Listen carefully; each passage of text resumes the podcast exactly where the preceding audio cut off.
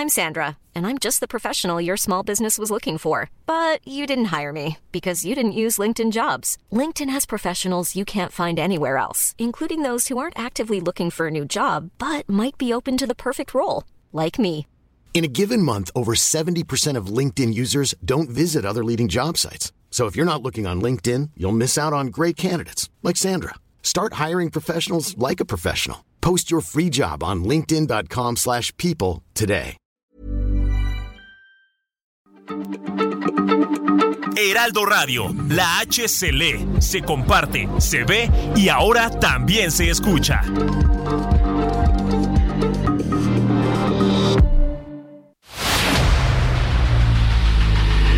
El dedo en la llaga. Había una vez un mundo en el que nadie creía. Un país de historias inexplicables. Una nación con personajes asombrosos. Santo Tomás tenía razón. Hay que ver para creer. El México increíble, las verdades que duelen, la voz de los que callan, el dedo en la llaga. Infórmate, diviértete, enójate y vuelve a empezar. El Heraldo Radio presenta El Dedo en la Llaga con Adriana Delgado.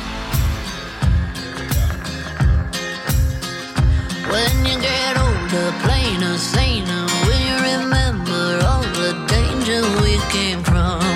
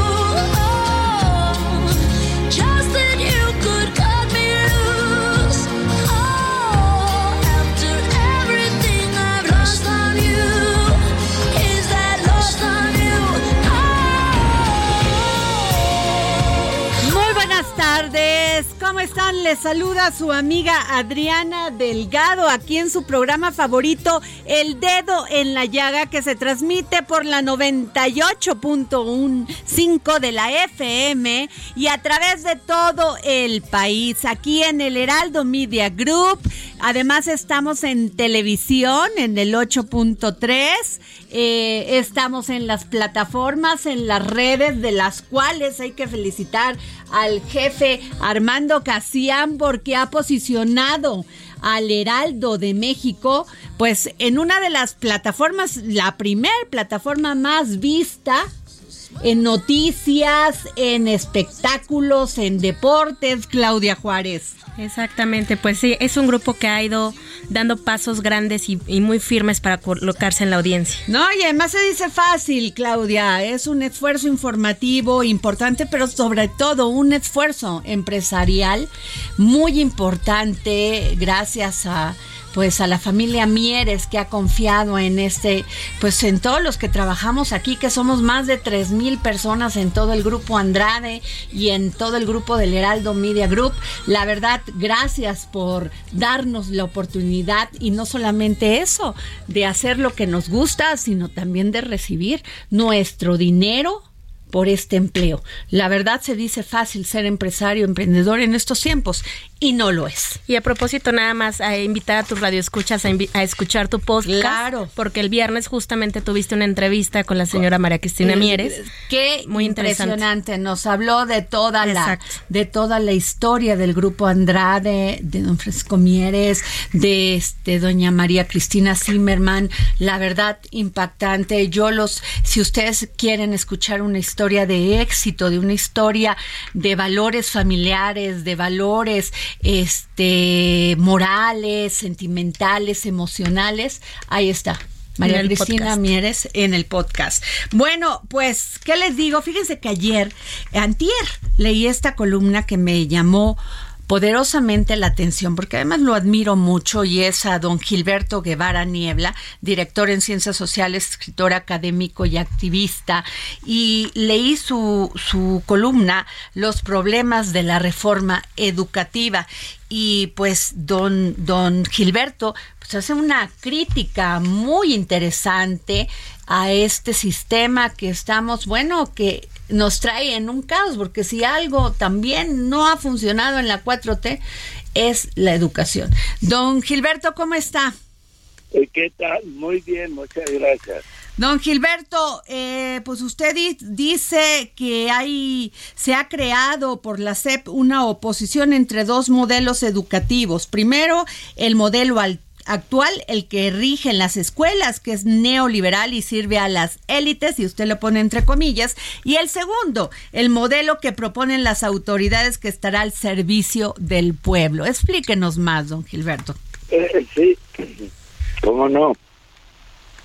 Lo preocupante es eh, que los ah, los intelectuales orgánicos, digamos, de la SEP, a la cabeza de los cuales está el señor Marza Arriaga, han concebido un modelo educativo eh, comunitario, es decir, un modelo extraño, exótico, que no tiene ningún precedente en la educación mundial. Este modelo comunitario tiene como centro la comunidad, no la escuela. Así es. Es decir, y, y lo que hacen es poner en un mismo plano de valor y de equivalencia al saber escolar, que incluye la ciencia, con el saber popular, es decir, con las creencias religiosas, con las los mitos, con las supersticiones, con las fiestas, con los rituales que las comunidades eh, tienen. Eh, esto es algo eh, verdaderamente asombroso porque uno se pregunta si la escuela, con este movimiento de la escuela a la comunidad, va a mejorar o se va a derrumbar. Claro. Y yo soy de opinión que va a haber una brutal caída de la educación nacional. Híjole, que lo diga Ahora- usted es muy, me, me llama poderosamente la atención porque usted siempre ha sido muy sensible a estos temas, pero sobre todo muy este equilibrado. Y cuando nos hace usted este llamado, pues sí nos pone atención, sí nos pone a pensar. Sí, claro, claro. Es decir, la este modelo educativo pues eh, atropella la Constitución, el artículo tercero, pone en predicamento al laicismo, ¿no? Porque como usted sabe, la educación debe ser ajena a toda creencia religiosa y debe ser libre, es decir, ajena a todo dogmatismo. Exacto. Pues, ¿Qué es lo que están proponiendo? Pues están proponiendo que, de nuevo, a través de la comunidad, se cuele a la educación las creencias religiosas y, y un montón de formas de irracionalismo que caracterizan a nuestras comunidades. Nuestras comunidades lamentablemente no son lugares de prosperidad, que sean ejemplos de convivencia pacífica, sino que muchas veces al contrario, son lugares de violencia, de irracionalidad, de superstición, etcétera. Así es. Entonces, eh, esa reconversión que están proponiendo la Secretaría de Educación Pública, pues es desastrosa. Tendrá efectos desastrosos sobre nuestros niños y nuestros adolescentes. En este aspecto, eh, pues le dan una parte de la responsabilidad a los padres en la educación. Y yo entiendo esta parte de educación que tienes en tu casa, pero definitivamente debe de haber en las escuelas maestros preparados y que además, don Gilberto, cuenten con la tecnología suficiente y necesaria para que los niños entiendan qué está pasando en el mundo y qué está pasando en nuestro país. Exacto, exacto. Es decir, eh, una nota eh, significativa de este proyecto es que no ven la parte moderna, por ejemplo, sean la idea de que la escuela debe lograr el máximo de aprendizajes, sea la idea de capacitar en las nuevas tecnologías a niños y adolescentes, eh, todo lo moderno lo rechazan.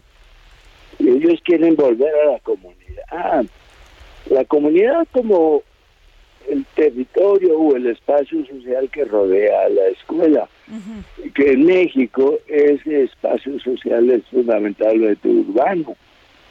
ellos, están, ellos han hecho un mito de las comunidades indígenas, como que volviendo a la comunidad, van a regresar los valores que menciona el presidente, pero que no practica. Valores como la solidaridad, la tolerancia, el respeto mutuo, etcétera. Eh, el hecho es que estos eh, profesores técnicos e intelectuales nos están llevando seguramente a una catástrofe, una nueva catástrofe educativa. Claro. Y además, este, pues antes había un servicio civil de, de carrera y lo seguían los maestros y con esto pues iban ellos también generándose ese incentivo para prepararse, para pues ser mejores educadores. Y ahora ya no existe, o sea, sí hay una crisis, luego pasamos una pandemia, don Gilberto Guevara Niebla, pasamos una pandemia que alejó a los niños del, de los centros de educación, de las escuelas y estas escuelas pues además fueron vandalizadas, vandalizadas, muchas escuelas no cuentan ni con lo mínimo necesario que es tener los pupitres decentes, los baños dignos. Entonces, ¿cómo queremos educarlos para salir adelante, para que tengan ese incentivo de querer pues seguir avanzando en su educación, pero además de pues de ser una una persona con valores en este país que además quiera seguir construyéndolo? Exacto. Eh, el desafío que tenemos enfrente es enorme. Necesitamos recuperar la educación moral, ética. Necesitamos que nuestros jóvenes se diguen a los mejores valores, pero que también sean autónomos, que sepan decidir, que sepan juzgar, que no se dejen manipular. Es decir, necesitamos una gran reforma educativa que incorpore las nuevas tecnologías, que nos prepare para el futuro.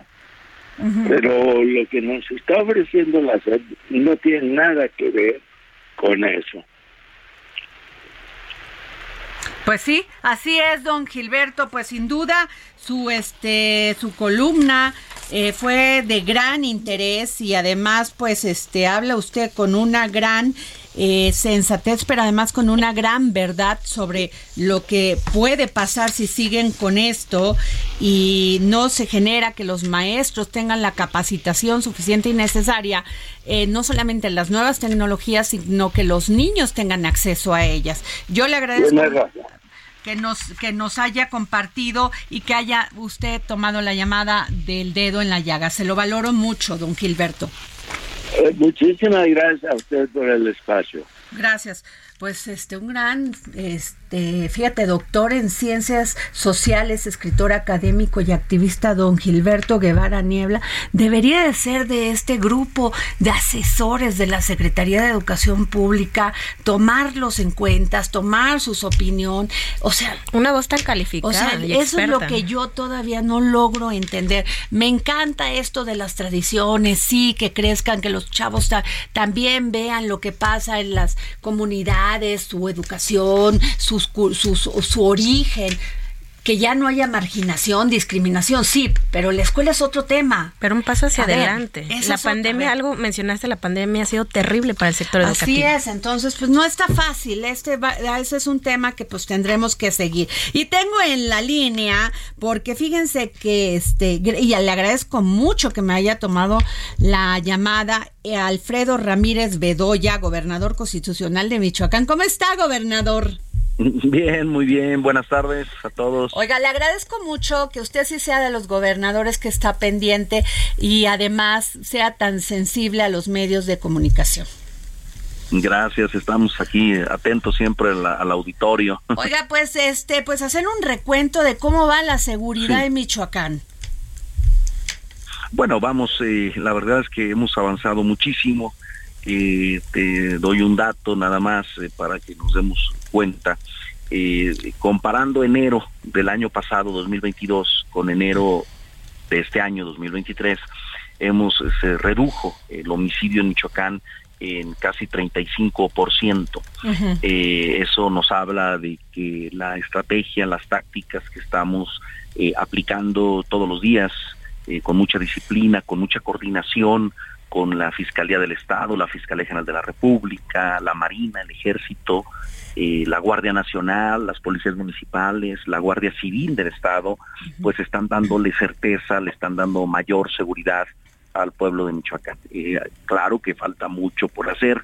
Eh, Michoacán es un estado muy grande, muy amplio, eh, muy extenso, su orografía, geografía, eh, tenemos de todos los climas, montaña, sierra, costa, eh, valles, eh, limitamos con eh, Colima, con Jalisco, con Guanajuato, Querétaro, Estado de México y Guerrero, y tenemos que comprender que nuestra seguridad es algo que se trabaja todos los días.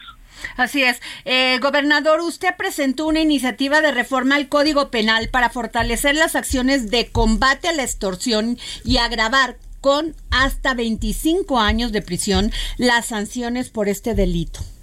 Sí, para que más o menos este se, se, se comprenda rápido, porque luego son eh, cuestiones muy Sí, técnicas, sí, sí, por legales, favor. pero pronto, para que se entienda qué estamos haciendo en Michoacán en el tema de extorsión, que es uno de los delitos a nivel nacional y a nivel Michoacán que más lastiman a las familias y, y al sector productivo, porque ahora la extorsión, hay, hay muchísimos tipos de extorsión. Eh, lo que estamos haciendo es equiparar, primer punto, estamos equiparando prácticamente el delito de extorsión como si se tratara de un secuestro. Es decir, no nada más la extorsión pecuniaria, económica, de dinero, la estamos tipificando como delito de extorsión, sino desde el momento de que hay una amenaza, porque la extorsión inicia con eso. Si no me das a cambio dinero, te voy a hacer un daño, ¿no? El Sí, cobro de o sea, el, por el ejemplo. cobro de piso, sí, que Eh, sufren claro. tantos Oye, los comercios. Sí, sí, sí, si tú quieres estar tranquilo en tu comercio, danos un dinero, porque si no, te las verás con nosotros. Por ejemplo, desde ahí ya hay una amenaza, ya hay un secuestro de la decisión de la persona, y entonces ya el delito en Michoacán lo vamos a equiparar a secuestro, va a ser delito grave y se perseguirá de oficio, fíjate nada más, porque eh, antes las personas tenían que denunciarlo, pero las personas no, de- no lo denuncian por miedo. Entonces, para ahora sí que este, hacer eficiente, hacer eh, la persecución de este delito, lo estamos equiparando a secuestro, se perseguirá de oficio, se aumenta la pena, ya no nada más es un delito pecuniario o económico, sino también un delito que afecta la paz de las personas y este que eh, esta reforma la trabajamos, debo reconocer todos los que estamos participando en la reforma, aunque bueno, como gobernador yo la firmo al Congreso de Michoacán, pero participó la CONACE, la Comisión Nacional Antisecuestros, yo agradezco mucho a Rosa Isela Rodríguez, nuestra secretaria de Seguridad Pública y Protección Ciudadana, su interés por Michoacán, por este delito en especial. Eh, Michoacán va a ser punta de lanza en este tema de combatir la extorsión con un nuevo modelo en el Código Penal eh, para combatirlo. También participaron algo muy importante, la Fiscalía del Estado de Michoacán participaron las juezas y los jueces del Estado, quienes nos dijeron tenemos un problema para administrar justicia porque está mal hecho en la descripción, la redacción del delito de extorsión en el Código Penal de Michoacán, está mal, no podemos aplicar justicia si sigue de la misma manera eh, catalogado y estipulado este delito. Por eso estamos dando pasos muy certeros dentro del Estado de Derecho y modificando, yo espero que pronto el Congreso del Estado de Michoacán eh, sea sensible y apruebe esta reforma al Código Penal de Michoacán. Claro, este, a ver, se plantea también castigar el uso de medios electrónicos con fines de extorsión. agravar las sanciones para servidores públicos que faciliten celulares y teléfonos a internos de, en los penales. El cobro, pues usted lo como lo acaba de dicho, el cobro de derecho de piso ¿no? Y compartir imágenes sexuales con medio por este como medio de amenaza, asociación delictuosa y todo esto, ¿no? Y esto de los usos de medios electrónicos, ¿me puede explicar más, por favor? Sí, la mayoría es que ahora ya hay extorsión vía teléfono celular, hay extorsión vía WhatsApp, hay extorsión, es, decir, la extorsión ya a nivel eh, de, medios eh, electrónicos, digitales, de redes sociales, de, comunicación es eh, altísimo. Y nuestro Código Penal de Michoacán no lo contempla. Imagínate, entonces, bueno, tenemos que actualizar esa realidad de todos los tipos en los que ha mutado el delito de extorsión de hace 30 años. No tiene nada que ver con la realidad que vivimos actualmente de la extorsión que se presenta en, muchísimas facetas. Pues este, qué gran avance, gobernador Alfredo Ramírez Bedoya. Y gobernador, le quiero hacer, eh, le quiero hacer esta pregunta. Usted mencionó que este, bueno, hay, hay dos preguntas. Una que se refiere a Felipe Calderón. Con todo este juicio de Genaro García Luna, usted mencionó pues que debe de, de este de, de hacerse una investigación. Mira, es muy claro el tema. Este, eh, desafortunadamente para Michoacán todavía estamos pagando los platos rotos, la, corrupción eh, de Felipe Calderón en Michoacán. Recordemos que aquí declaró la famosa guerra. Este, Así es, ahí eh, empezó. ahí en Apatzingán, acá empezó. Y luego Felipe Calderón se le dejó ir encima al gobierno del estado de Michoacán, que encabezaba el ahora diputado federal Leonel Godoy Rangel, porque quería apoderarse de la seguridad pública de Michoacán. Ese fue el tema, ¿eh?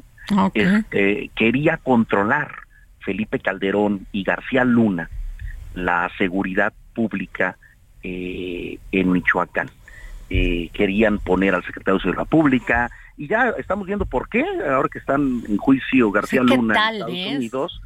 Sí, terrible, pero bueno, es una realidad, estaba corrompido totalmente con los cárteles o beneficiando a un cártel, este, porque tienen la idea, este, este, los de derecha, como Felipe Calderón, tenían la idea, yo creo que se la vendió muy, muy bien, pero de pésima este, resultado para todos los mexicanos, de que debiera controlar el país un solo cártel, imagínate. Entonces, eso es lo que se está viendo ahorita en el juicio en Estados Unidos y que está saliendo a la luz pública todo esto. Entonces, aquí en Michoacán tenemos este, esa vivencia, aquí se dio el michoacanazo famoso, porque querían tomar el control de la seguridad pública del Estado sobre el gobernador en funciones en aquella época, pues para ellos, pues ahora sí como dicen por ahí, repartir el pastel a la delincuencia. Entonces debe ser llamado, por lo menos, a testificar en el juicio en, en Nueva York, en Estados Unidos, este el señor Felipe Calderón. Y pues yo creo que no nada más testificar, porque está implicado en el asunto. Nosotros los michoacanos lo vivimos, lo sufrimos cuando eh, era presidente de la República. Felipe Calderón es de Morelia, pero nos, ha, nos fue en su gobierno de la patada en Michoacán y seguimos pagando todas esas malas decisiones que él tomó. Y eh, entregarle, el tema es muy simple. García Luna le entregó o estaba al servicio de un cártel eh, eso es lo que se está discutiendo en la Corte de Estados Unidos. Y el presidente de la República era él, era Felipe Calderón. Aquí es muy simple. A ver, eh, ¿quién le mandaba a quién? ¿Felipe Calderón le mandaba a García Luna o García Luna le mandaba a Felipe? Pues es lo que, pues lo que ha mencionado muchas veces el presidente, el grado de corrupción.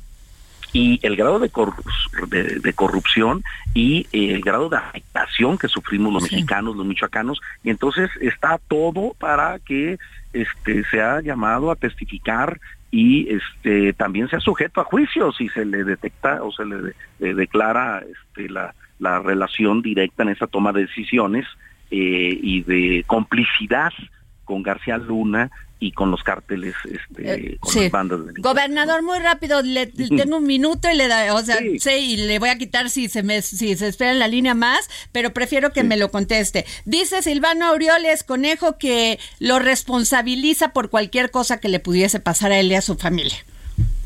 Yo paso sin ver, es decir, este amor y paz. Amor y paz. Este, sí, yo estoy muy ocupado en, en sacar adelante a Michoacán. Es político. en rescatar a Michoacán, lo estamos recuperando muy bien, estamos recuperando el empleo, las inversiones, la seguridad. Este, yo estoy haciendo mi tema como gobernador, no, no me No eh, se distrae. Bueno. No, no me distraigo, no, la Pues verdad es que no. muchas gracias realmente, gobernador Alfredo Ramírez Bedoya, gobernador constitucional de Michoacán. Gracias por tomarnos la llamada. Gracias, de verdad, Hasta- provecho a todos. Gracias. Hasta luego. Nos vamos a un corte y regresamos.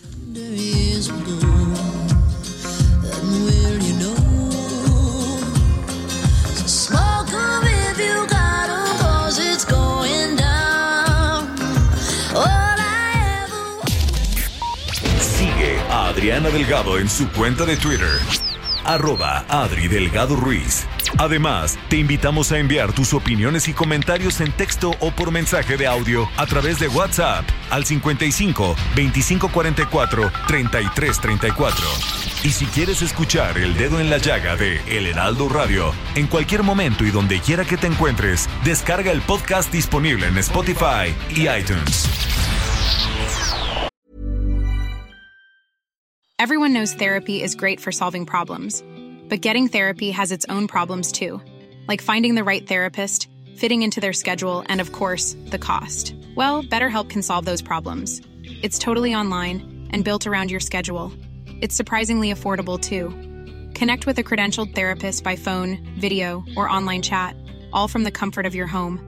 Visit betterhelp.com to learn more and save 10% on your first month. That's BetterHelp H E L P.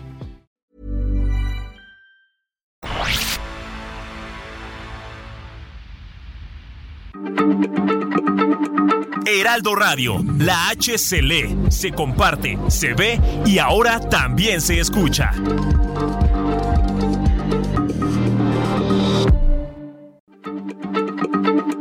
Heraldo Radio, la H se lee, se comparte, se ve y ahora también se escucha.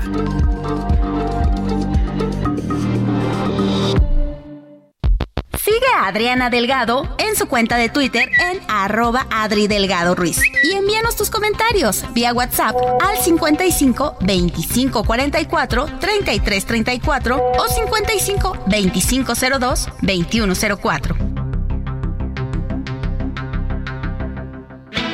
Transparencia y confianza son los ejes de la Estrategia de Seguridad Federal, un trabajo que comienza desde el interior de las dependencias.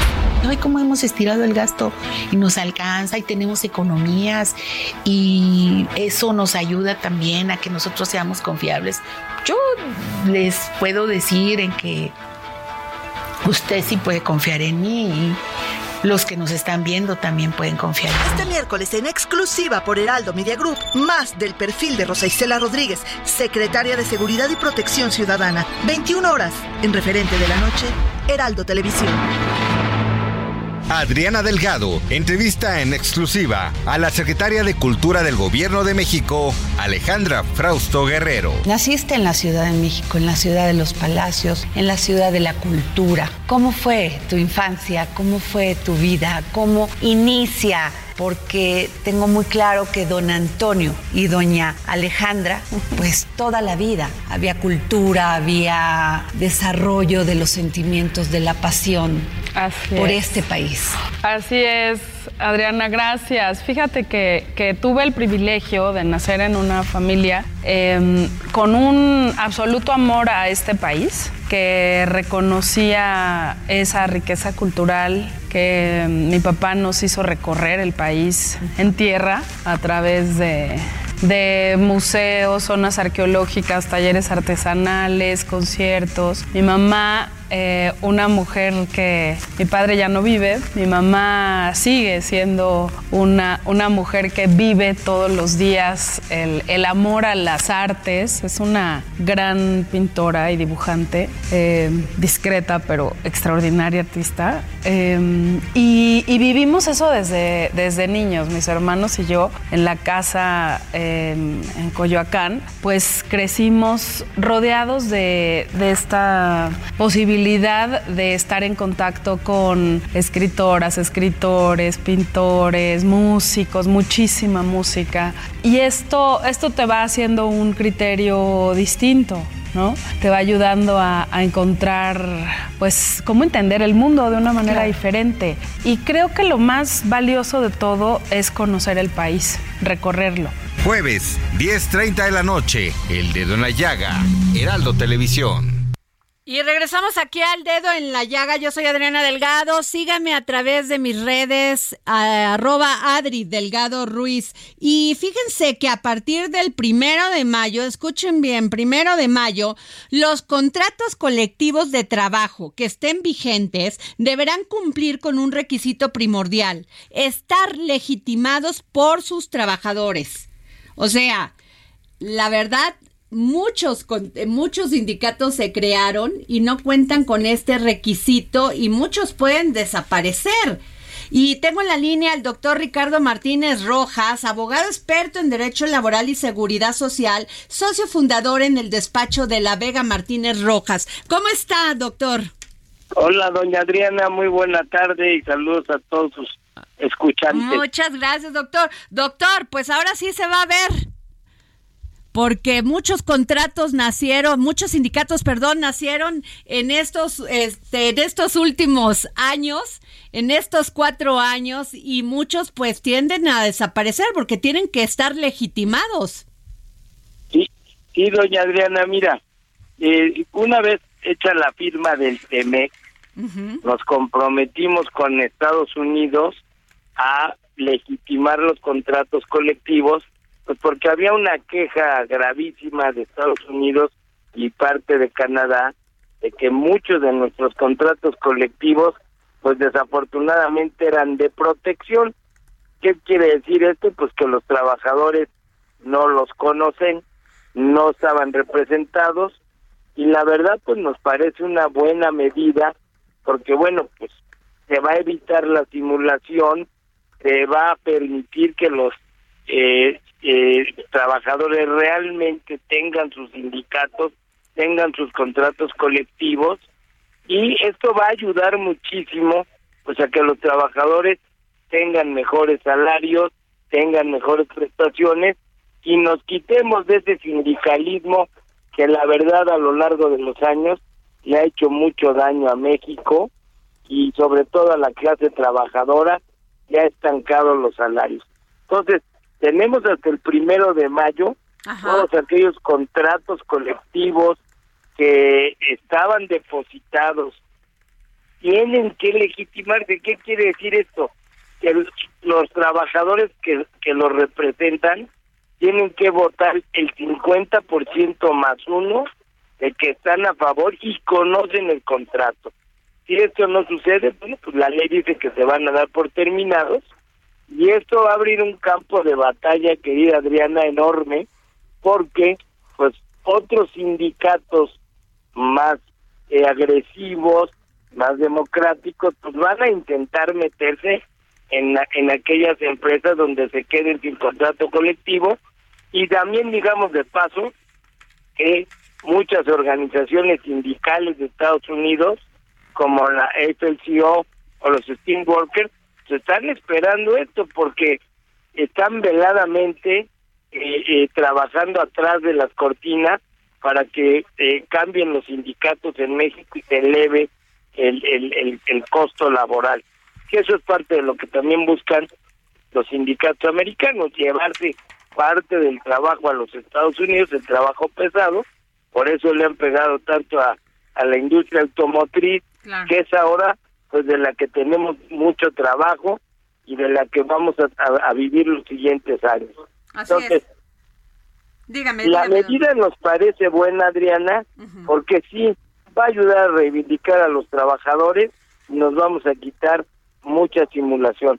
Copiamos este esquema de Estados Unidos y bueno, pues hay, hay que decir que Estados Unidos está encima. Le ha metido muchísimo presupuesto a la reforma mexicana y, y bueno, acuérdate el viejo dicho que el que paga manda, pues nos van a traer muy supervisados.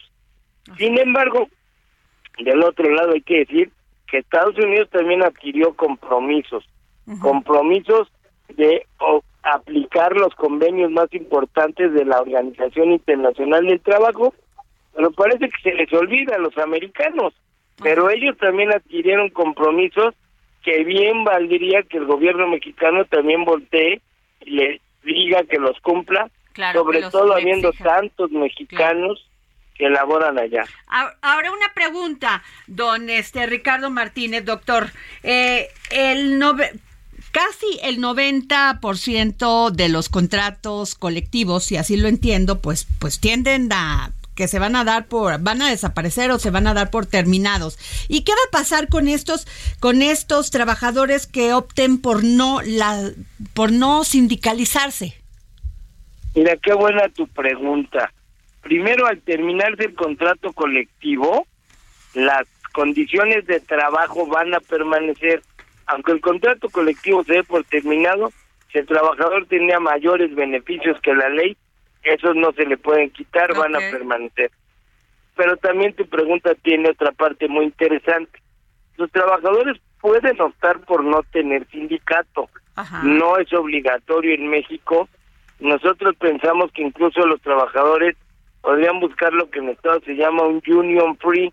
No quiero sindicato, eh, nosotros nos representamos y eso pues podría mejorar también mucho la relación entre la empresa y los trabajadores, porque bueno, para, para que no se meta un sindicato, evidentemente la empresa tiene que dar buenas prestaciones, buena atmósfera de, tra- de trabajo y tratar muy bien a sus trabajadores.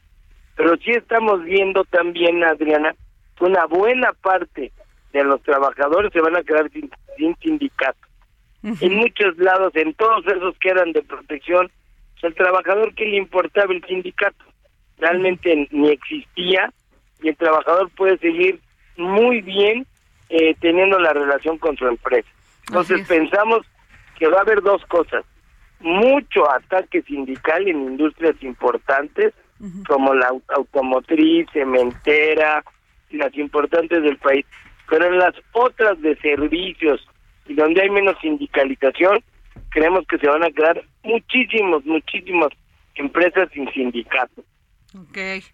Pues muy interesante, don doctor Ricardo Martínez Rojas, abogado experto en Derecho Laboral y Seguridad Social y socio fundador del despacho de La Vega, Martínez Rojas. Este, gracias, doctor, y si me permite, pues vamos a seguir este requiriendo su opinión aquí en el dedo en la llaga. Adriana, querida, quedo a tus órdenes y que se pongan vivos los trabajadores porque no necesariamente requieren tener sindicatos. Si van a tener uno, que sea un buen sindicato. Así es que elijan el que más les convenga, ¿no? Y el más el que más les cumpla. Pues sí, este muchas gracias, don Ricardo. Gracias, doña Adriana, y muy buena tarde. Buenas tardes. Y bueno, pues ya tenemos aquí a mi querida Claudia Juárez, a Lisette Rosado, colaborador de Mente Mujer, y a Daniela Zambrano, editora del suplemento Mente Mujer en el Heraldo de México. Pero antes de eso tenemos libros. A ver, por favor, Daniela. Claro que sí, Adriana. Tenemos El reportero vertiginoso de Egon Erwin Kish. Ok, a quien me siga y me y, este me sigue y me, y me dé un este ¿Un like? un like ahí en mi tweet arroba Adri Delgado y en todas mis redes. A ver, este querida Lisette. Lucero del Alba. Lisbeth, perdón. No te preocupes, Adri. Es un poco complicado de repente a veces los nombres. Eh, Lucero del Alba de Wei Ming eh, 4 también está disponible para quien siga a Adri Delgado en su cuenta de Twitter. A ver, y Claudia Juárez. Muerte en el bosque de, Am- de Amparo Dávila. que la sinopsis se lee muy bien, entonces Bueno, ya no a saben quién te sigue. Arroba Adri Delgado Ruiz. A ver, Daniela, tenemos y Lisbeth Rosado tenemos ayudar el sueño de Eva Ramón. Justamente, Adri, justo porque el 11 de febrero conmemoramos el Día Internacional de la Mujer y la Niña en la Ciencia, pues Lisbeth Rosado hizo una entrevista maravillosa con Eva Ramón. Sí, les comentamos, bueno, Eva Ramón es eh, eh, una de las pioneras en, en- en el ámbito de el, vir- el virus papiloma humano. Ella lo que está haciendo es un estudio, esta está en su, en su fase este, primera, que fue la que salió en 2019, para eliminar completamente el virus en las mujeres, no Ujú. solamente las lesiones, sino el virus y las lesiones. Ahorita está ya en una segunda etapa. El- eh, en 2019 la proyección era del 60%, 80%, dependiendo qué tanto había dañado el virus papiloma a una mujer. Ahorita lo que se busca y lo que se espera este, la doctora es que esta proyección pues llegue al, al 100%, ¿no? Ujú. Y exactamente como decía Dani, hablamos con ella este, respecto a este Día Internacional de la Niña y la Mujer en la Ciencia. Y una parte que nos, que nos eh, ella nos comentó es eh, un impacto que le, que, que- que le llegó a ella cuando estaba en Veracruz de una niña eh, indígena que quería eh, hablar con ella. Ella estuvo en una conferencia, la niña la llevaron porque ella jamás había visto a una mujer doctora, a una mujer que dirigiera, a una mujer que estuviera en la posición en donde está la doctora, incluso donde estamos nosotras aquí ahorita. Entonces yo creo que eh, eh, gran parte de la importancia de este día es prácticamente que las mujeres y las niñas se, se encuentren vinculadas o se vean que se en- conozcan el y en- tema. en- eh, que se puede, ¿no? Que se puede. Eh, ella me comentaba que a final de cuentas ella viene de Oaxaca, Ajá. este y pues sus papás le brindaron un apoyo y, les, y, y tuvieron una visión diferente, ¿no? A los que a los que todavía Claro. se mantienen en, en algunos este pueblos eh, pueblos en nuestros países y porque incluso ella eh, me- me comentaba que hubo una vez en donde no entendía por qué eh, había tanto este porque las mujeres no se manifestaban o porque las mujeres Claro. no no este reprochaban a ciertas actitudes pero su mamá se lo dijo no dice es que tú, tú tuviste una casa en donde a ti se te escuchó y a ti se te se te dio la oportunidad de, de- de decir y de tener voz hay muchas ciudades en el país donde todavía no hay esta vinculación con los con los pueblos pa- particularmente los pueblos indígenas o los sobre pueblos todo tratándose de temas así, ¿no? Como el que ella tiene este estudio de descubrir la forma de eliminar el virus del papiloma humano a través de la fotodinámica. Sí, así, así es. O sea, la verdad es un estudio. mm, eh, lo que hacen es que te ponen un medicamento en, este, en la vagina y por parte de, de- de este método lo, va, lo van eliminando. Es, ese es el método que, que ella está. Es la principal cáncer, es causa de cáncer cervicuterino. Así, y no solamente de cáncer cervicuterino, estamos hablando también de cáncer de boca, de cáncer de, de, de ano, o sea, hay, hay, hay- eh, puede proyectarse diferentes tipos de cáncer, ¿no? Fíjate, usted puede contraer el, el virus del papiloma humano al tener relaciones sexuales orales, vaginales o anales con una persona que tenga el virus. Se transmite con mayor frecuencia durante las relaciones vaginales o anales. Eh, O sea, y lo digo así tin- sin más, porque este, este virus puede transmitirse incluso cuando la persona infectada no presenta signos ni síntomas. ¿Y saben quién es el principal transmisor del virus del papiloma humano? El hombre. Sí, de hecho, Y a ellos no les pasa nada. sí. Y de hecho, a, a final de cuentas, como bien lo dice Sandri, el problema es que a ellos incluso no, no tienen eh, indicios de que están enfermos. No. No, o sea, ellos No, pueden a ellos no les afecta, no, ellos en- lo pueden, sí. si tienen varias parejas sexuales, pueden seguir transmitiendo el virus del papiloma y a nosotros darnos cáncer cervicuterino. Por eso tienen que tomar medidas de precaución al tener relaciones este sexuales. No es no es cualquier cosa. Exactamente. Eh, una de las de las incidencias más graves del cáncer cervicuterino en México es esto. Así es. Y la doctora pues está muy está muy atenta en, en desarrollar obviamente ya eh, lo que sería un 100% eh, eh, este método y que se quede particularmente en el Instituto Politécnico Nacional. Él me decía que a ella le han llegado ofertas este de particulares pero que no las toma porque pareciera que nada más que ellos lo que quieren pues, son las ganancias económicas. Exacto. Y ella lo que quiere este, es atender a las mujeres que tienen menos recursos para que porque particularmente son las que menos tienen acceso a un servicio de salud. Claro. Oye, pues muchas gracias, Lisbeth Rosado. La verdad, qué buena entrevista, qué buen. Esto lo pueden encontrar en nuestro, en nuestros sitios del Heraldo de México, en las nuestras páginas de internet, en la página de internet, también en nuestras redes sociales, ¿no, redes Daniela? sociales. Así es, también está pues en el impreso que salió El el, lunes, pero más fácil en, en web. Y, y lo podemos poner aquí, eh, pode- podemos poner la liga aquí en, en el tuit de Dedo en la Llaga y de Adriana Delgado, ¿no? A ver, Claudia. Pues, inclusión financiera Inclusión para las financiera, mujeres. Exactamente. Pues mucho se ha dicho sobre las brechas que tenemos como mujeres y pues la financiera no podía estar atrás. Y para que te des cuenta, eh, las mujeres en México cuentan claramente con menor inclusión financiera en comparación con los hombres y de acuerdo con la encuesta nacional de inclusión financiera, 74% de las mujeres reportaron tener o haber tenido algún producto financiero inferior al 82% reportado por los hombres. Y tú ya lo has comentado en este programa, las mujeres son las que tienen mayor compromiso con el dinero, son más pagadoras, tienen mejor organización del gasto y sin embargo, pues Somos todavía las no que hay menos tenemos este créditos todavía, Claro. nos tienen confianza, ¿no? Las instituciones financieras han sacado productos pensados en las mujeres, pero son muy pocos todavía. Y pues bueno, la desventaja sigue prevaleciendo. Incluso en, por ejemplo, los sistemas de Afore, también ahí hay un gran eh, boquete eh, para el tema de las mujeres, porque ¿qué pasa cuando las mujeres dejamos de trabajar por el tema de la maternidad? ¿Qué pasa cuando ya no te puedes reincorporar a la- Exacto. al trabajo? Tu- ¿Qué tu- pasa con tus Exacto. semanas cotizadas, con tu jubilación? Entonces, sí, seguimos en desventaja que claramente se ve reflejado en el poder adquisitivo y como ya lo hemos dicho, el poder, eh, la, la independencia financiera es eh, parte del empoderamiento. Es, vi- es y vital para no permitir violencia este hacia las mujeres, o sea, ni física, ni verbal, ni de nada. ¿No? Exactamente, y bueno, rapidísimo, en dicho estudio se considera que 47% de las mujeres quieren contratar un seguro complementario de salud. Ellas consideran que esto aumentaría su calidad de vida o su bienestar, mientras que 49% expresó su interés por contratar un seguro de vida. Pero nuevamente, en el tema de las pólizas, mucho ojo porque las cláusulas, las letras pequeñas son donde están los detalles y no hay todavía servicios o seguros especializados justamente en el tema de mujeres. Ayer eh, lo comentabas, eh, la expectativa de vida de las mujeres cada vez está aumentando, pero eso a la vez, a la par de ser una buena noticia, también nos pone en el foco de atención y el dedo en la llaga justo porque no tenemos los servicios ni financieros ni las posibilidades económicas y ni qué decir de pensar en una pensión. Pues muchas gracias, Claudia. Y tenemos a Nayeli Rodríguez, editora de la sección de espectáculos del Heraldo de México, aquí también con nosotros en esta mesa de mujeres. Nayeli, que va a estar Shakira en el medio tiempo del Super Bowl. Pues hola a todas, Hola. Qué gusto estar con ustedes en la, en la misma mesa.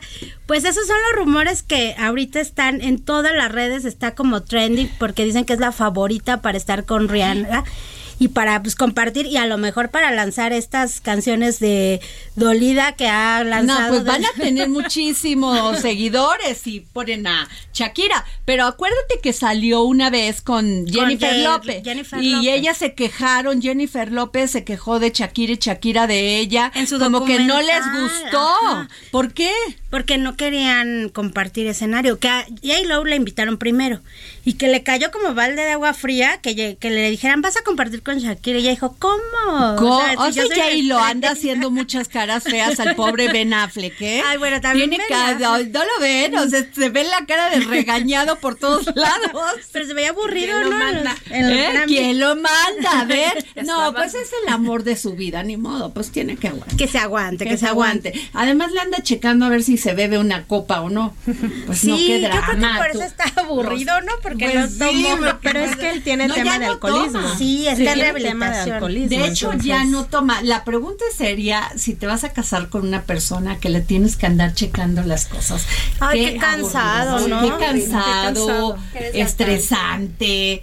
O sea, Yo creo que tampoco es el papel de una esposa estar haciendo No. eso, ¿no? Y ya más a la edad que ellos se casaron, no es porque sean viejos, ¿no? Ajá. Pero ahorita a disfrutar, ¿no? Sería disfrutar todo lo que puedan después de haber estado 20 años, casi 20 años separados. Sí. Y casarse plenos y no los vemos tan plenos. No, se le ve la cara a ella, sí, y, de- y me llama la atención porque inmediatamente le toman la, la, este, la captan y el, el Ben Affleck todo aburrido y ella, o sea, regañándolo y luego voltea la cámara y sonríe así, no, qué bárbaro, no, no, no, no, no, bueno. Pero pues a ver cómo nos va en el medio tiempo. Ya sabes, 7 millones de dólares cuesta cada 30 segundos de comercial. Entonces, ahí Rihanna sí se va a llevar. Bueno, dicen que no cobran cuando están en el medio tiempo. Rihanna es una un bebé, proyección. ¿no? Acaba de tener un bebé. Se retiró de, de los escenarios por lo mismo, para vivir su maternidad. Tuvo un bebé, pero dicen que después del Super Bowl anuncia gira mundial. Entonces yo creo que a lo mejor la tenemos el próximo año por acá. Ya estuvo, estuvo en un lugar muy pequeño que era el Plaza Qué Condesa. mujeres tan empoderadas. Yo las amo, la verdad, las admiro. Todo lo que les ha costado salir adelante, este, meterse y Sí. lograr un espacio. Y bueno, ¿qué tal los Grammys con Beyo- Beyoncé? No, pues es la reina, Beyoncé es Eh. la reina. Ella también ya estuvo en el Super Bowl y fue de las primeras afroamericanas que estuvieron con un espectáculo increíble y ahorita ya tiene un récord porque ya acumuló 32 Grammys. Entonces ya es la reina. Es Oye, lo malo de los Grammys fue Bad Bunny. Yo no lo soporto. De veras, a mí me pareció así, ya más humildito, ¿no? Sí, muy Ya más, ya le bajó, ya alguien habló con él, pero de pésimo gusto lo que le hizo a sus fans de tirarle el celular. el celular, ¿eh? Esperemos que se lo haya pagado porque si no. Sí, no, bueno, ya, o sea, la chava ya, yo creo que inmediatamente salieron a, a arreglar el tema porque la chava lo pudo haber demandado. Sí. ¿eh? Y una demanda millonaria. Ya está, o sea, por violencia, ¿eh? Porque eso Exacto, fue, un acto violencia, claro. Sí. Oye, este, Nayeli, y este, entonces, pues, eh, todavía no está en veremos si... Sí, llega Oye, ya estrenaron la película que es Me estás recomienda y recomiende con Colin Farrell. Sí, ya la estrenaron, ya la puedes ver, está en los cines, Los Espíritus de la Isla. Y ya ves que está nominada. Y luego a también la de la de Es de esta. Brenda, es Brendan Fraser. ¿o Brendan? Fraser. Mañana lean el La periódico. ballena, ¿no? porque La ballena la se llama. Porque traemos una nota de él. ¿En serio? Ajá, porque platicamos con él y ya nos, nos dice cómo le agarró al, a Hollywood y dijo, me enfrento otra vez después de todo lo que pasó porque él denunció un abuso. Wow. Entonces, mañana hay que estar pendiente del Heraldo de México Ay. en la sección de espectáculos. espectáculos, pues muchas gracias, querida Lisbeth Rosado, Daniela Zambrano, Claudia Juárez, Nayeli Rodríguez. Gracias, compañeras, por estar aquí en el dedo de la llegada. Nos vamos.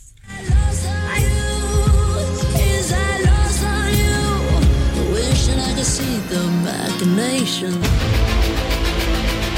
El Heraldo Radio presentó El Dedo en la Llaga con Adriana Delgado.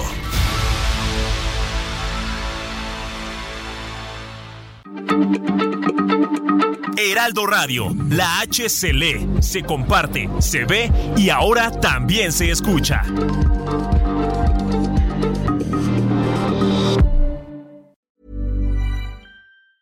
Planning for your next trip? Elevate your travel style with Quince. Quince has all the jet setting essentials you'll want for your next getaway, like European linen, premium luggage options, buttery soft Italian leather bags, and so much more. And is all priced at 50 to 80% less than similar brands. Plus, Quince only works with factories that use safe and ethical manufacturing practices. Pack your bags with high-quality essentials you'll be wearing for vacations to come with Quince. Go to quince.com slash pack for free shipping and 365-day returns.